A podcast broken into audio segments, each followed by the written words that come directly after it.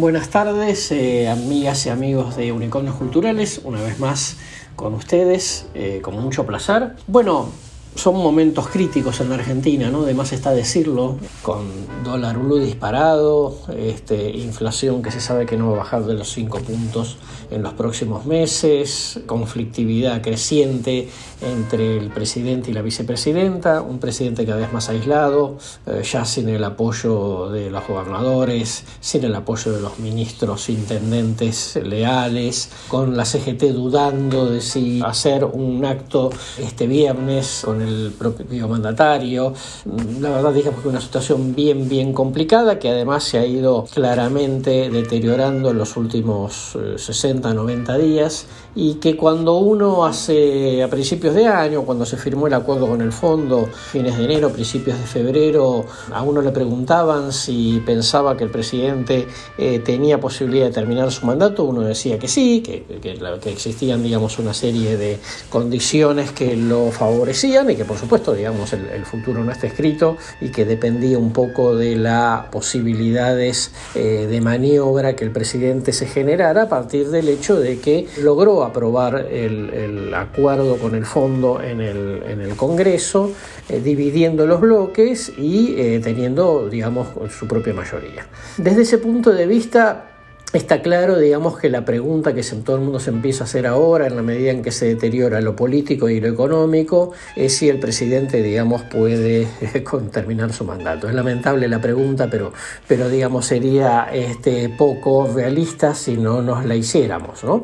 Porque el presidente, para llegar eh, para, para, poder mantener digamos, el capital político que había logrado a, partir del acuerdo con el fondo, necesitaba dos condiciones. Primero, tratar de cumplir lo máximo posible con ese acuerdo y por el otro lado, mantener un equilibrio político con Cristina, eh, pese a sus ataques. Y la verdad es que ninguna de las dos cosas las está manteniendo. Cristina incrementa sus ataques porque lo ve a Alberto débil, que tampoco puede cumplir con sus, elementales objetivos este, económicos, ¿no? como por ejemplo ordenar las expectativas, este, generar llegada de dólares, este, quizá bajar la inflación. Y esto, digamos, este incremento de la conflictividad que le plantea Cristina, eh, obviamente termina repercutiendo negativamente sobre las expectativas económicas y eh, se arma, digamos, un círculo vicioso. Y en esto yo diría que a partir de eso uno podría pensar rápidamente en tres escenarios alternativos. ¿no?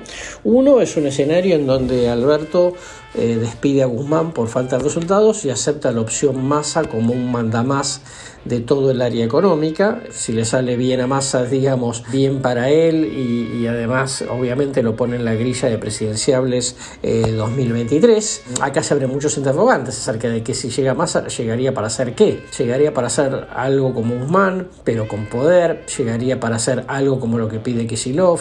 Llegaría para hacer algo como lo que pide Redrado, que sería un giro más pro mercado. Bueno, todo un interrogante, digamos, eh, y lo que sí dudo es, digamos, es que Massa acepte el cargo eh, sin tener eh, un, gran poder, sin tener el ok de Cristina y, tratando de hacer lo que él considere como más razonable, generando expectativas distintas. ¿no? En ese escenario, obviamente, para decirlo así muy vulgarmente, Alberto empezaría a quedar como, como un presidente dibujado. La segunda opción es que Alberto se va y deja el país en manos de Cristina. Yo lo veo poco probable, pero bueno, también es cierto, digamos, el presidente puede cansarse, digamos, y mandar todo al demonio, generando un descalabro político económico de corto plazo descomunal, como se pueden imaginar, y con el gran interrogante de si realmente digamos, qué haría Cristina en esa situación, porque yo sí sostengo que Cristina no quiere este, aceptar el costo, el peso de la, mantener la gestión, digamos, los próximos eh, año y medio, hasta que termine este mandato presidencial.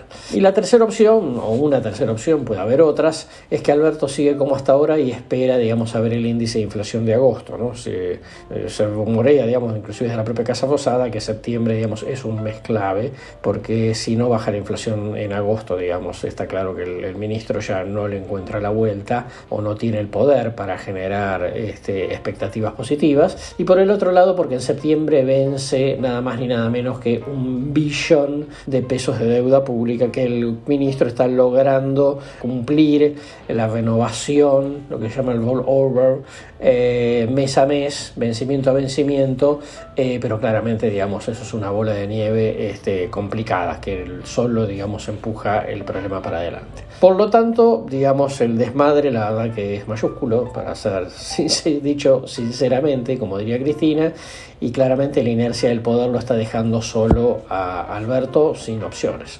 Pero bueno, el futuro no está escrito en ninguna parte y para despedirnos vamos a este, dejarles una frase más optimista de John Keynes.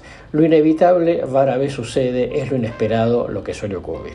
Hasta la semana que viene, un gusto como siempre y que tengan eh, lindos próximos siete días pese a este contexto. Seguimos en Facebook, arroba unicornios culturales.